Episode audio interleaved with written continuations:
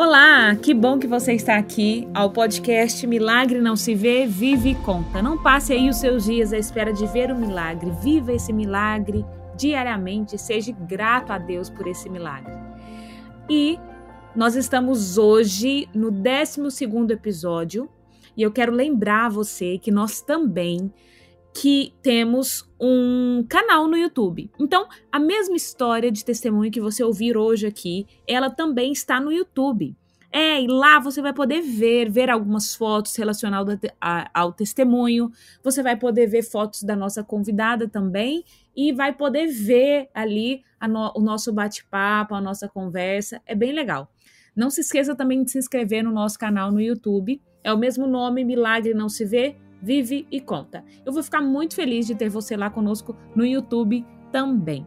A nossa convidada de hoje é a Bruna Reis. Ela é natural de Goiânia, ela é advogada, uma pessoa muito simpática. Se você for lá no YouTube, você vai ver como ela é simpática, ela é uma querida e aceitou com muito carinho compartilhar um pouco da sua história de vida. E se você ouvir com bastante atenção, você vai conseguir também ouvir as nossas lágrimas. Foi muito emocionante. Fique aqui e ouça essa história.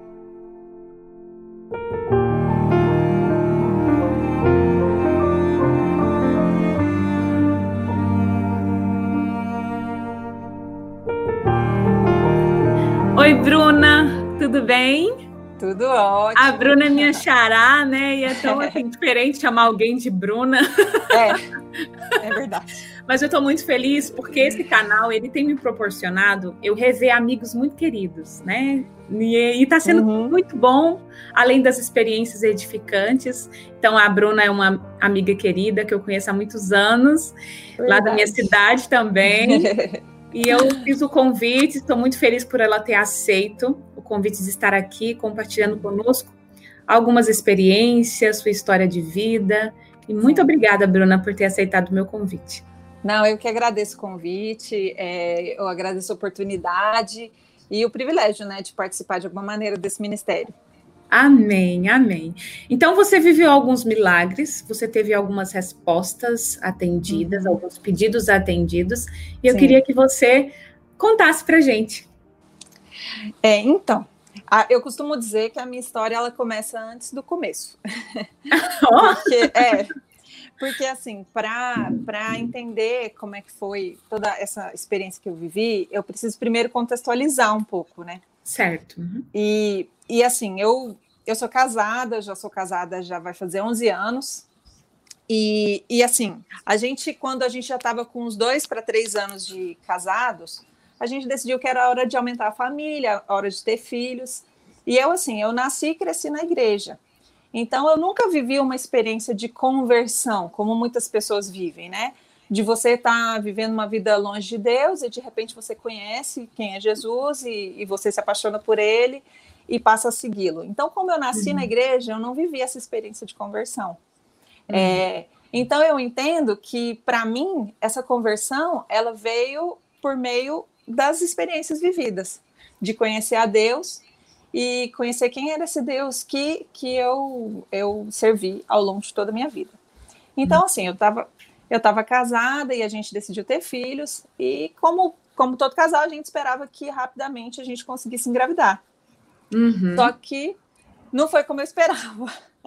A gente. É, a gente foi encontrando algumas dificuldades. A gente primeiro fez investigação de saúde, minha e do meu esposo é, para ver se estava tudo ok. A princípio, os médicos diziam: não, está tudo certo, só tenha paciência e tudo.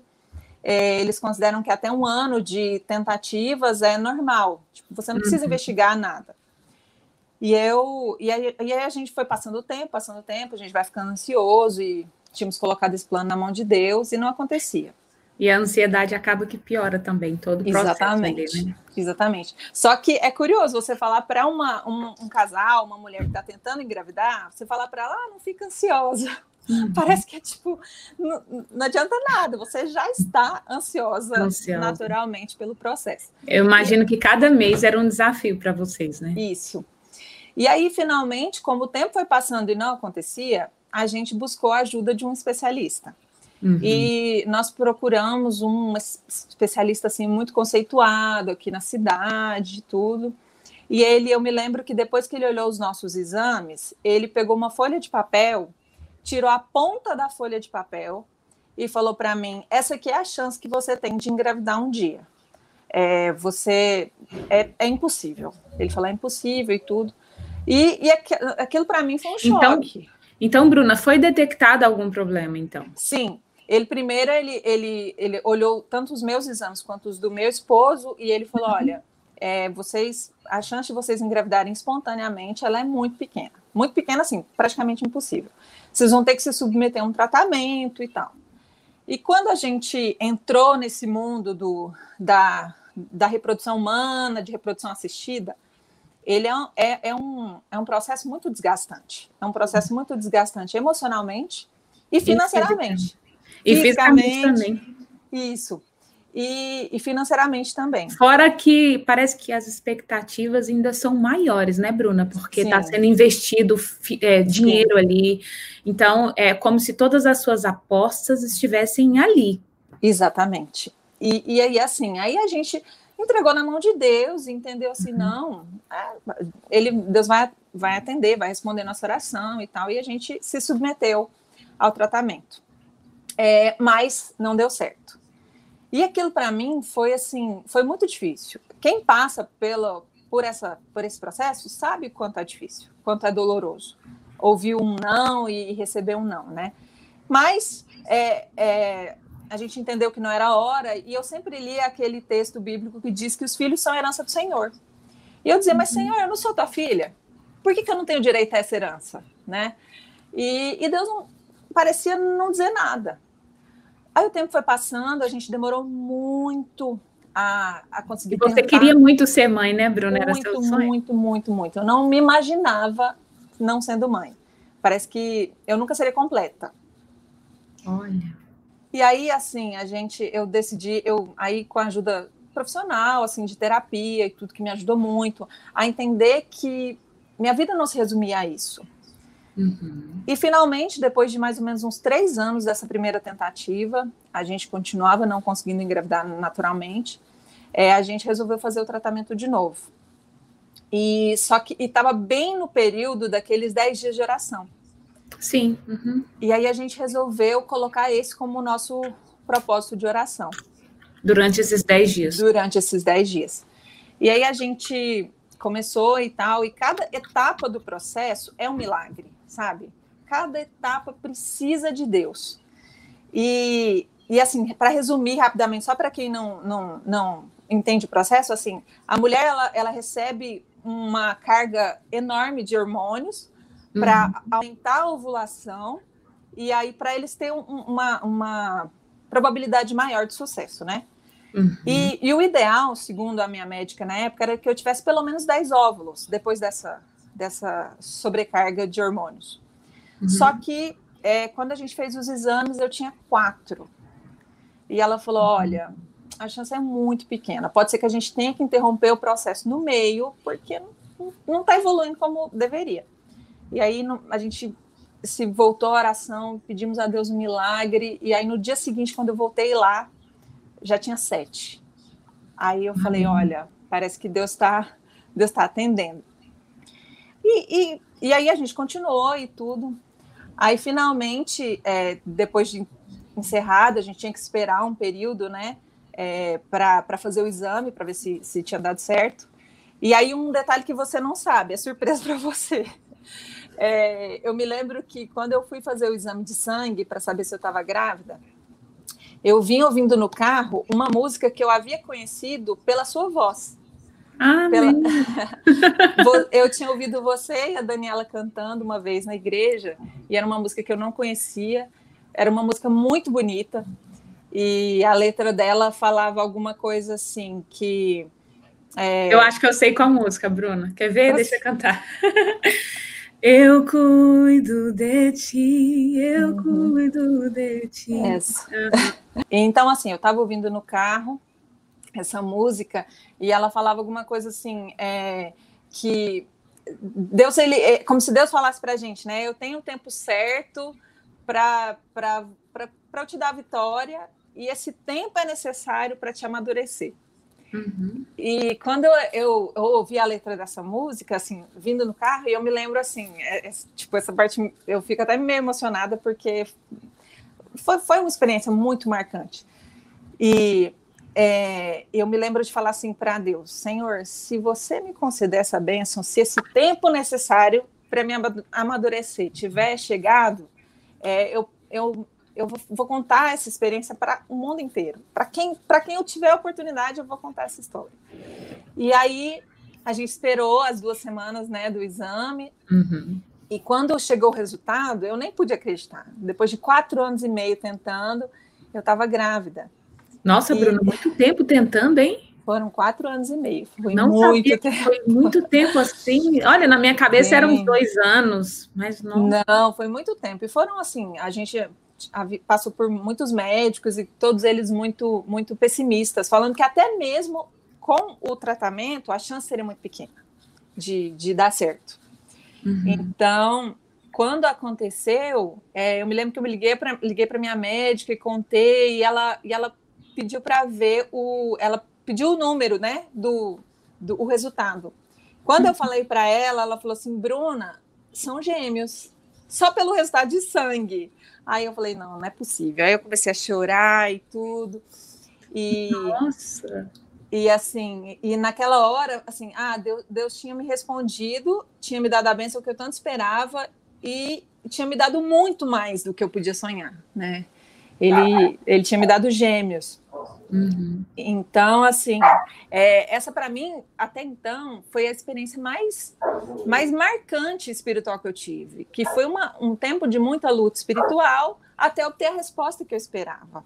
Uhum. E, e aí, em 2017. De muito amadurecimento espiritual. Muito, muito. É interessante, Bruna. Eu acho que não tem nada melhor do que as provas, as dificuldades, para nos amadurecer espiritualmente. Sim, é verdade. E aí, assim, em 2017, Rafael e Helena nasceram. Eles nasceram super bem, saudáveis. E, e aí eu estava vivendo o que eu pensava que fosse o auge da minha vida porque eu estava realizada no âmbito pessoal, eu tinha realizado meu sonho de ser mãe, eu estava feliz. Eu e Deus tava... te deu um casal, Bruno. Ainda me deu um casal, é. Uhum. Gente, eu falo que Deus eu falo que eles são Deus capricha. Eles são a materialização da graça na minha vida, sabe? Porque Amém. foi um presente merecido e muito melhor do que eu imaginava, né? Amém. E, e aí, assim, eu estava, como eu disse, eu estava vivendo, assim, talvez o auge da minha vida. Eu estava fazendo, eu tinha um trabalho que eu gostava, eu tinha uma família maravilhosa, um esposo maravilhoso e eu tinha os meus filhos. E quando eles estavam é, ali de sete para oito meses, a gente decidiu se mudar para uma casa mais próxima da casa dos meus pais, porque é, minha mãe me ajudava muito nessa época, é super difícil dois bebês pequenos e Imagino. se se dividir com isso, com o trabalho, com, com, todos os outros papéis, né, que a mulher desempenha, eu resolvi mudar para mais próximo da minha mãe. Uhum. E aí, e aí que me esperava, na verdade, a maior prova de fé da minha vida. Eu, eu pensei que eu já tinha vivido o, o auge assim da, da necessidade de demonstração de fé para mim até então, mas é, eu costumo dizer que a minha vida ela foi mais ou menos é, Deus ele foi como aquele professor que, que te ensina a teoria e aí ele fala assim agora eu vou te dar um exercício prático para você exercitar o que você aprendeu é, então é, Deus ele tinha reservado para mim para minha família uma prova muito grande e aí assim a gente estava ali morando perto dos meus pais e eu tinha uma, eu sempre tive uma ligação muito forte com a minha mãe. É, a minha mãe, ela, é, eu dependia dela para tudo, assim, para qualquer decisão grande, pequena. É, eu ligava para minha mãe mil e uma vezes por dia, é, e principalmente com as crianças, ela me ajudava demais. E aí, quando foi em junho, de é, maio, final de maio, junho de 2017, Uhum. A minha mãe começou a fazer um, a se queixar de umas dores, uns incômodos na mão. Ela começou a reclamar que, tipo, estava com os movimentos involuntários no dedo, no polegar. E a minha mãe, ela, ela sempre teve uma mania de, de reclamar muito de doença. Então, quando, a gente, quando ela começou a reclamar, a gente nem levou muito a sério, assim, ah, é, de novo, né? Minha mãe com as queixas dela. E aí, ela é, começou a procurar alguns médicos, né, para ver o que ela tinha. E eu estava na casa dela, assim, praticamente o dia todo, e eu, e acompanhei isso muito de perto.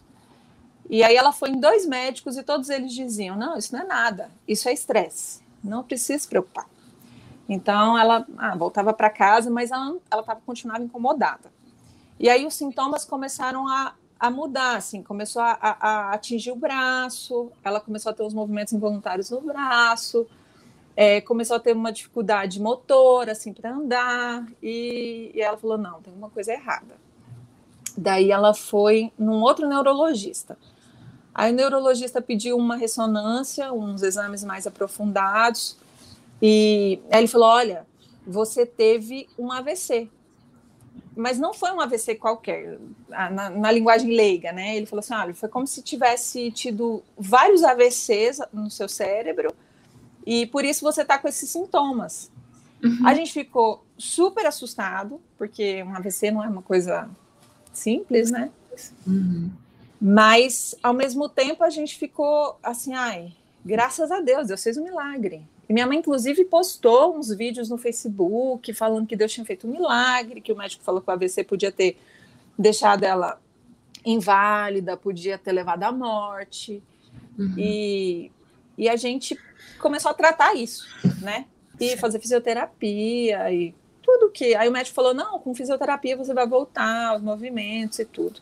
Só que a gente percebeu. Perdeu os movimentos, Bruno? Ficou, tipo, ela ficou parecendo um AVC mesmo. Ela ficou com um lado, um lado do corpo, ficou meio comprometido. Assim, ah, ela tinha uma dificuldade para andar, começou a meio que andar. Só um lado do corpo. Só um lado do corpo. Isso. Então, então tudo indicava que é, seria isso mesmo. Exatamente, que seria um AVC.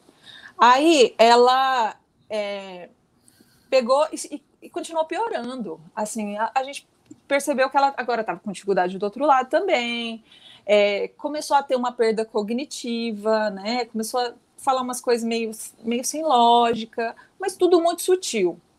Aí a gente voltou no médico, a gente não, né? No caso ela, voltou no médico e o médico falou: olha, é, a área do AVC está aumentando. E então, assim, a gente precisa tratar isso rápido, porque você está piorando, porque o AVC está aumentando, como se tipo a hemorragia cerebral que estava ali tivesse aumentando, né? Aumentando. É. Aí a gente ficou super preocupado nessa hora. Eu me lembro bem que eu pedi oração na internet para os amigos, porque aí a gente se assustou, né? É... Só que ela continuava piorando, continuava piorando. Aí a gente falou, não, Ela a gente precisa... ficar internada nesse primeiro momento? Não, não precisou internar. Aí a gente ficou, a gente falou, não, a gente precisa procurar outro médico.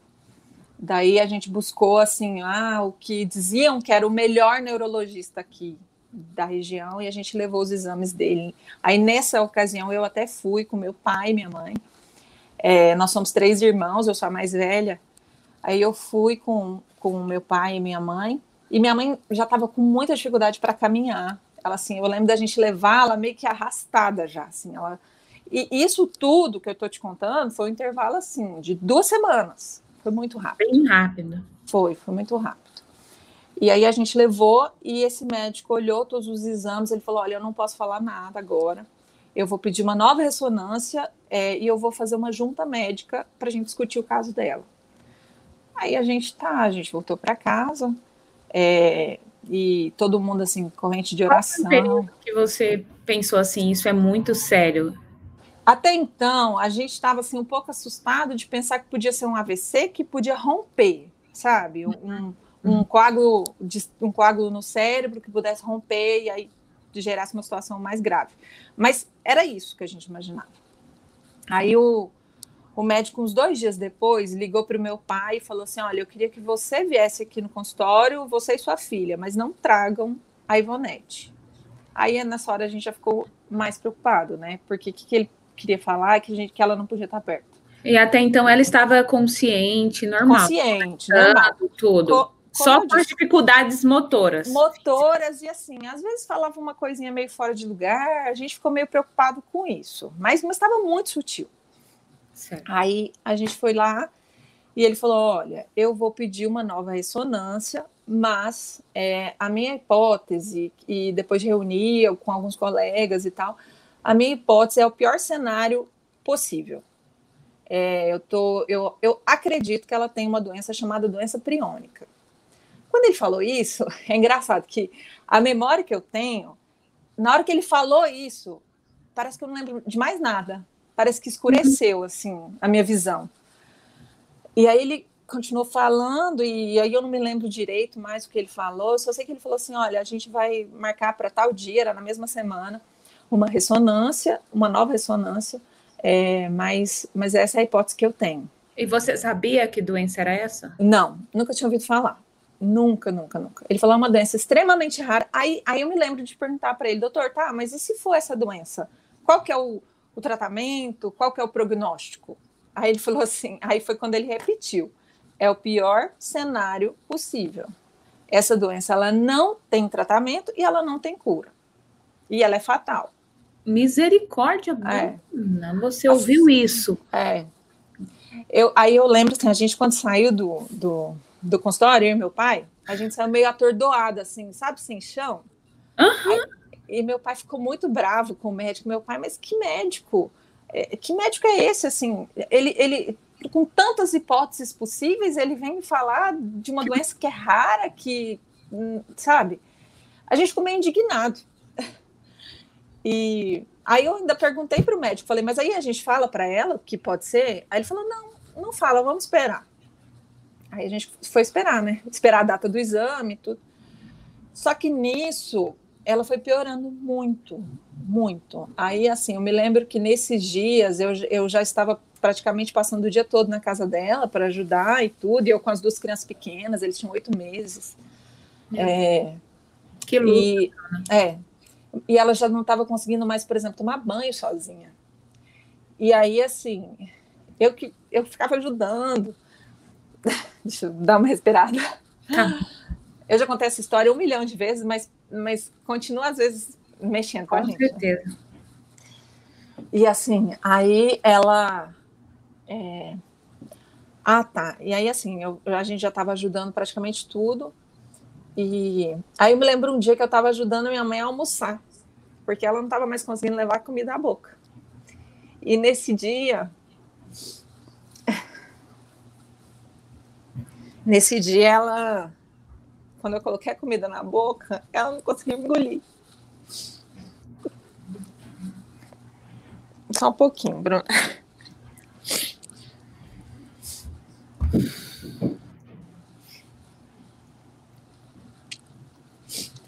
Aí ela, ela não conseguiu engolir. E aí eu falei, é grave, é sério, né? Aí eu liguei pro meu pai. Aí eu falei, pai, minha mãe ela não consegue engolir. Eu falava, mãe, engole, engole, mãe, então, então devolve. E ela, ela travou, assim, só quando a pessoa, tipo, parece que o cérebro deixou de, de comunicar.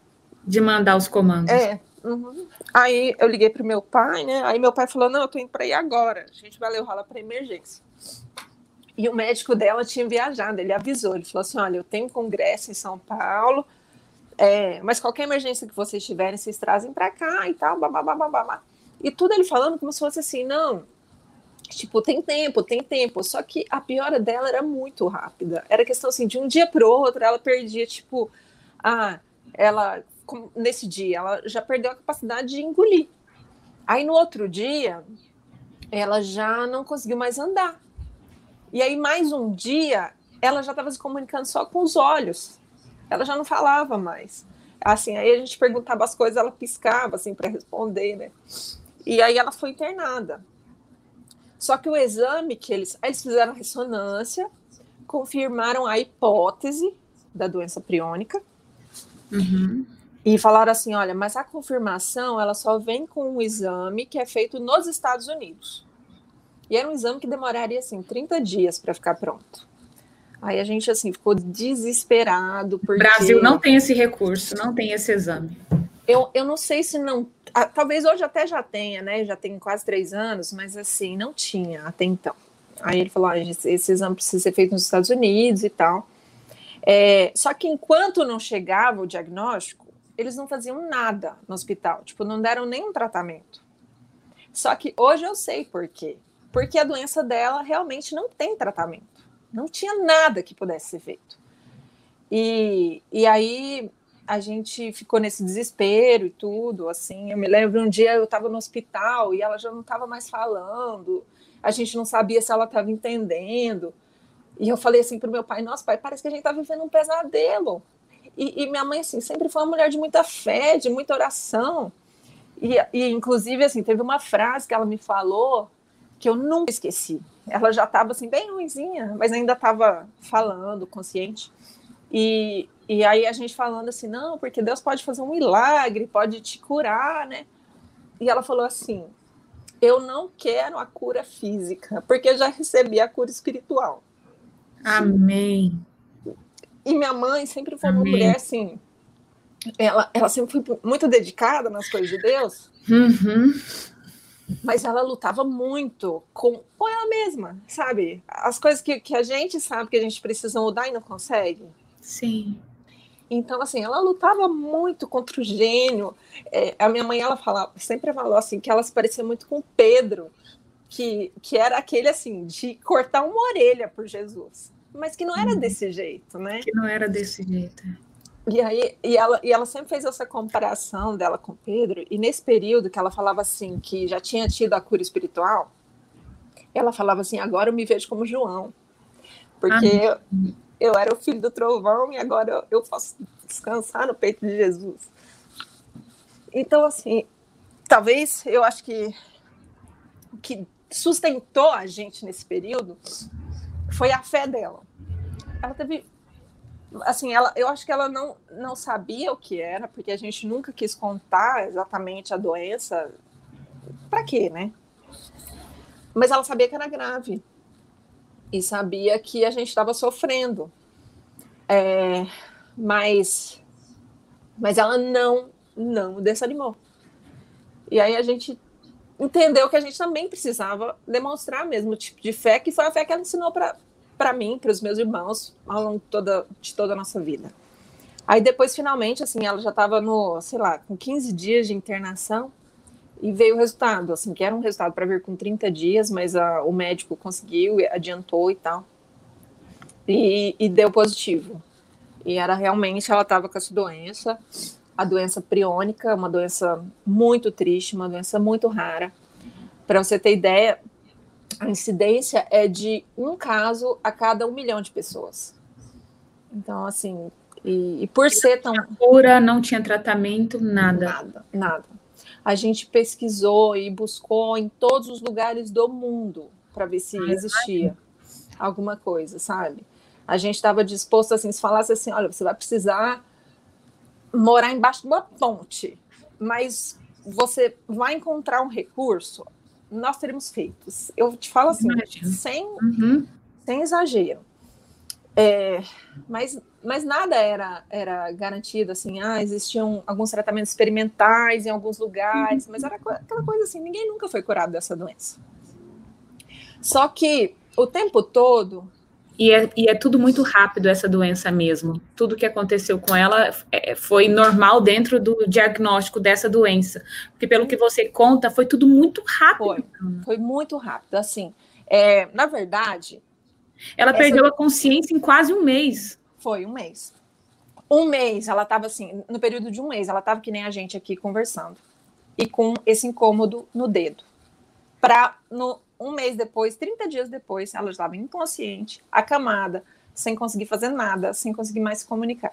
Como a gente não encontrou recurso e tudo, aí o, quando veio a confirmação da doença, o médico falou: olha, agora vocês levem ela para casa e agora é cuidar até ela morrer. Assim, dar os cuidados paliativos. Não tem mais o que ser feito pelo hospital, não tem remédio, não tem nada. E, e a partir daí a gente passou a viver pedindo a Deus um milagre. Porque, tá bom, a medicina não tinha mais recursos, mas a gente já ouviu quantas histórias né, de pessoas que estavam desenganadas e que Deus fez um milagre. Só que, de novo, assim como na minha experiência de, de é, desejar muito engravidar e tudo, é, de novo parece que eu ouvi o silêncio de Deus. Ele não dizia nada. É, só que, ah, por que, que eu sempre começo contando a história de como eu engravidei? Porque nesse período, Deus me mostrou que mesmo quando ele está em silêncio, ele está atuando. Ele está fazendo alguma coisa. E eu passei a entender que Deus ele nunca responde não. Ele sempre, ele tem três respostas. A gente sempre, desde pequena a gente ouve, né? Deus diz sim, espere um pouco e não. Uhum. É, eu entendi que, que não. Deus sempre diz sim, espere um pouco ou eu tenho um plano melhor. Amém. E, e, e aí a gente passou a clamar, clamar com todo o nosso coração por um milagre. Uhum. Ela voltou para casa e o médico falou: olha, a expectativa de vida é de seis a oito meses. É, não era alta, né? É, como você perguntou se a, se a expectativa da doença se era para ser tão rápido assim, uhum. ele falou: olha, a, é, é, é, o, o, esperado é de seis oito meses, mas a doença veio muito agressiva nela. E não era para ter sido tão agressiva. Então, como foi muito agressiva, pode ser que ela não resista tanto tempo. E, e aí a gente Bruno, acho que pior, pior que o diagnóstico em si, né? Hum. É falar assim, vai para casa e não tem o que fazer, não tem medicação, é. uhum. não tem tratamento, não tem recurso. É. Meu senhor, foi, foi uma prova, sim, Bruna? Foi, foi muito duro, muito duro. E aí a gente passou a cuidar dela, ela passou a precisar de cuidados 24 horas, é, ela já se alimentava por sonda, porque não, não deglutia mais, né? E aí a gente tentava conversar com ela, mas sem saber o quanto ela entendia, se ela entendia alguma coisa. E, e aí foi uma fase muito difícil, muito, muito difícil. E nessa espera de não sei, não sei quanto tempo ela tem, né? E, e nesse período os meus filhos fizeram um ano de idade, ela tinha planejado como seria comemorar o primeiro aninho deles, é, porque como eles tinham sido um milagre na nossa vida, a gente tinha essa expectativa muito alta. Então a gente passou a viver como se fosse um, um luto, um luto todos os dias, né? E, e a gente precisou reaprender a viver sem a minha mãe. E eu acho que parte da minha experiência espiritual foi nesse sentido também, porque por mais que a gente, ah, eu confio em Deus, confio em Deus, eu sempre sentia que o suporte da minha vida era minha mãe. Uhum. E aí parece que Deus tirou ela da minha vida para falar assim: não, o seu suporte não é sua mãe, seu suporte sou, sou eu. eu. Uhum. Você, você só tem. É só, você não tem mais para onde olhar. Bruno, eu acho que isso é um pouco característico de quem nasce na igreja, sabe? Uhum. Tem, tem os pontos positivos, sabe? Porque eu mesmo também praticamente nasci na igreja e eu nunca tive, graças a Deus, momentos de rebelião, nunca saí da uhum. igreja, nunca quis descobrir outras coisas, sabe? Uhum. Graças a Deus. É. Só que acaba que a gente meio que escora na fé dos nossos pais. É. Exatamente. É impressionante isso, sabe?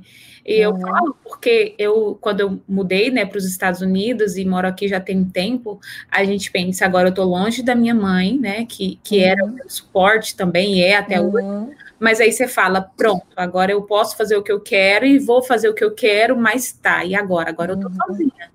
Uhum. Então é muito interessante isso mesmo, porque é. é bem desse jeito. A gente cresce na igreja, mas a gente se encosta em alguém. A gente uhum. que é independente mesmo, sabe? Sim, é, é, é da nossa natureza, né? Uhum. E, e assim, a, aí, a, como eu disse, a gente precisou aprender a viver sem ela. E, e aprender é, a, a, descobrir, na verdade, eu acho que eu, eu já falei até isso para as pessoas mais próximas a mim, que eu conheci o Deus da minha mãe. Eu não conheci o meu ainda. E, e tudo isso foi para me ensinar, peraí, você, você, você vive é, em comunhão com que Deus? Quem, quem que é o seu Deus, entendeu? Então, assim, foi de muita dificuldade, de muita dor, mas foi de muito aprendizado, de muito amadurecimento.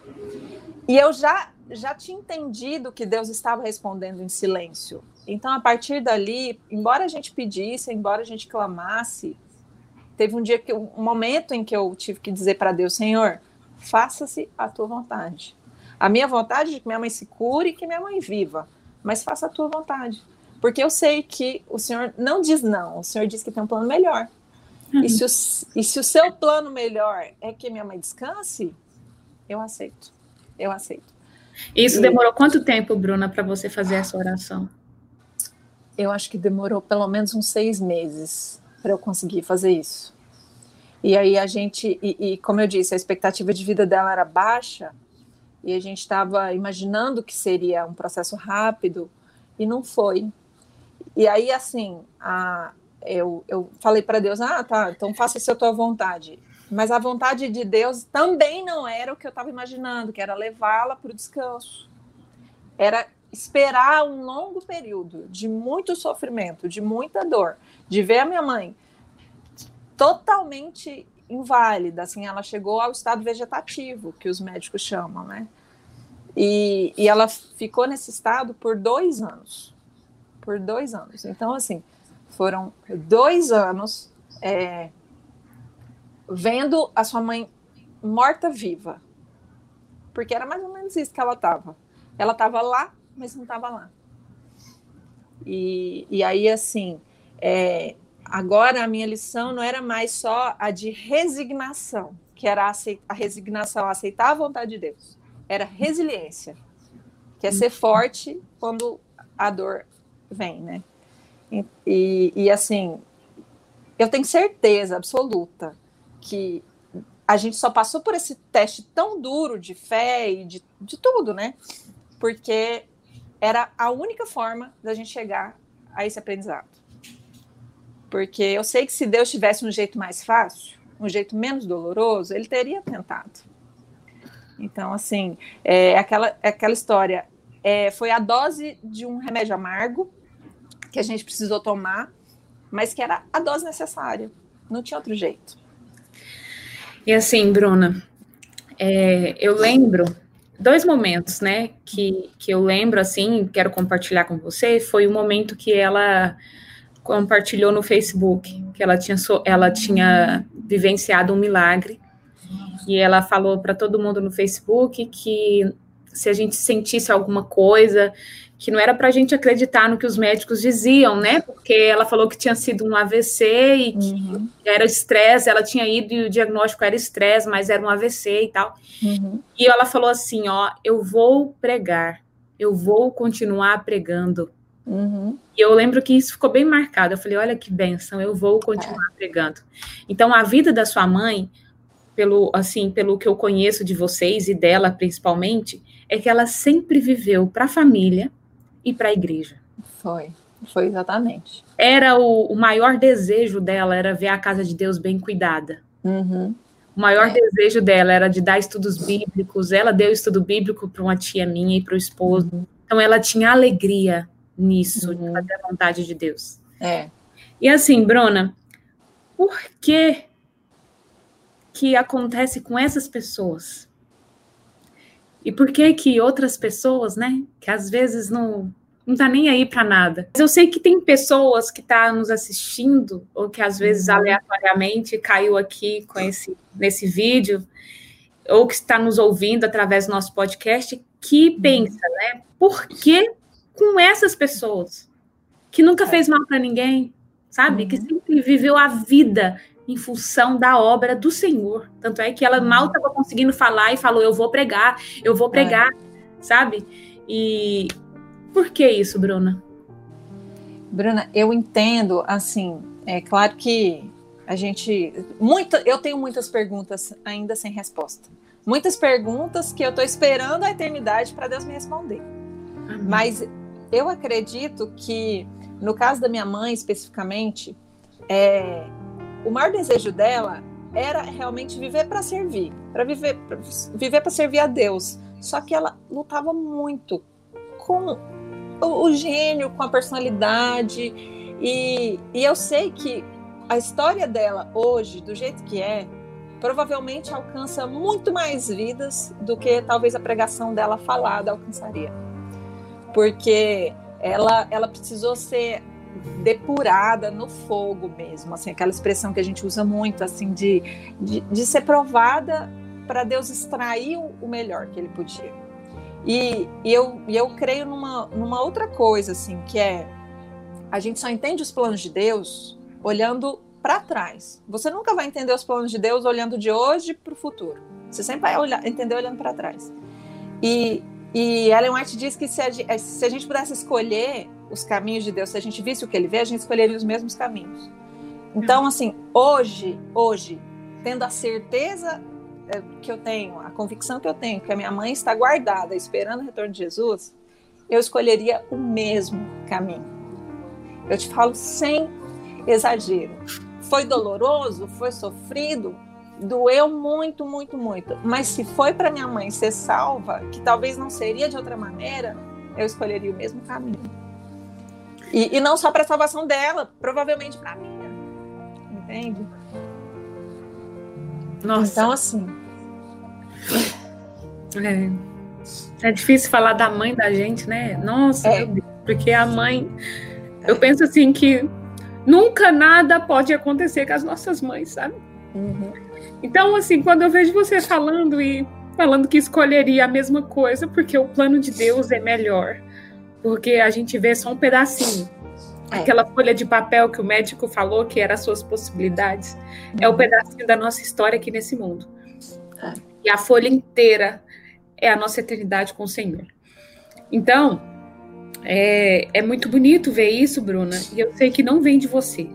Uhum. Porque eu sou filha, eu não imagino, eu não imagino sem, viver sem minha mãe, né? Então eu sei que isso não vem de você, isso é do Senhor Jesus. Você buscou muito para chegar a esse estágio hoje. E, e só para você entender rapidinho, assim, é, como era a minha relação com a minha mãe, eu, eu tinha. É, é, sabe aquele pesadelo infantil que você acorda desesperado no meio da noite, pensando aquele sonho que sua mãe morreu? Eu tinha esses pesadelos até na vida adulta. Então, assim, o meu maior medo da vida, mesmo depois que eu fui mãe, era perder minha mãe. Porque eu achava que eu não conseguiria fazer nada sem ela eu não conseguiria viver sem ela. E aí hoje eu consigo olhar e falar assim, gente, a minha mãe, ela não era minha, entendeu? Antes de tudo, ela era de Deus. E ela cumpriu o propósito dele nessa vida. E esse era egoísmo meu, talvez querer que minha mãe vivesse mais 40 anos, sei lá, aqui comigo, com risco de perder a eternidade. Uhum. Então, eu prefiro ela descansando não sofrendo, não vendo esse mundo terrível que a gente vive, mas eu tenho certeza que ela vai, a próxima vez que ela abrir os olhos, ela vai encontrar Jesus. Amém. E assim, Bruna, o mesmo Deus que falou sim para você no primeiro milagre, falou não. Foi o Deus que falou não, só que ele falou não porque eu tenho planos melhores para sua mãe. Exatamente. Exatamente. E você continua amando esse Deus maravilhoso. Sim. Exatamente. escolheria a mesma coisa que ele escolheu. Sim. Porque você confia no seu pai. Você confia no pai que você tem. Exatamente. Deus seja louvado, Bruna, pela sua vida, pela Amém. sua história, pela vida da sua família, que é uma bênção. Né? Eu tenho, você tem filhos lindos, gêmeos. Eu tenho certeza que Deus tem planos maravilhosos para vocês, para sua família e nós estamos aguardando ansiosamente para esse grande dia. E falta pouco, Bruninha, falta muito pouco. Eu tenho certeza disso. Muito obrigada, obrigada mesmo. Foi lindo, foi, foi uma benção. Eu certeza. que agradeço. Desculpa o chororô. Não, tudo bem. Tenho certeza que foi uma bênção para mim e vai ser uma bênção para as pessoas que estão nos assistindo e nos ouvindo. Amém. Também. E Obrigada. agradeço seu ministério. É uma bênção mesmo. Amém. Amém. Glória a Deus. Amém.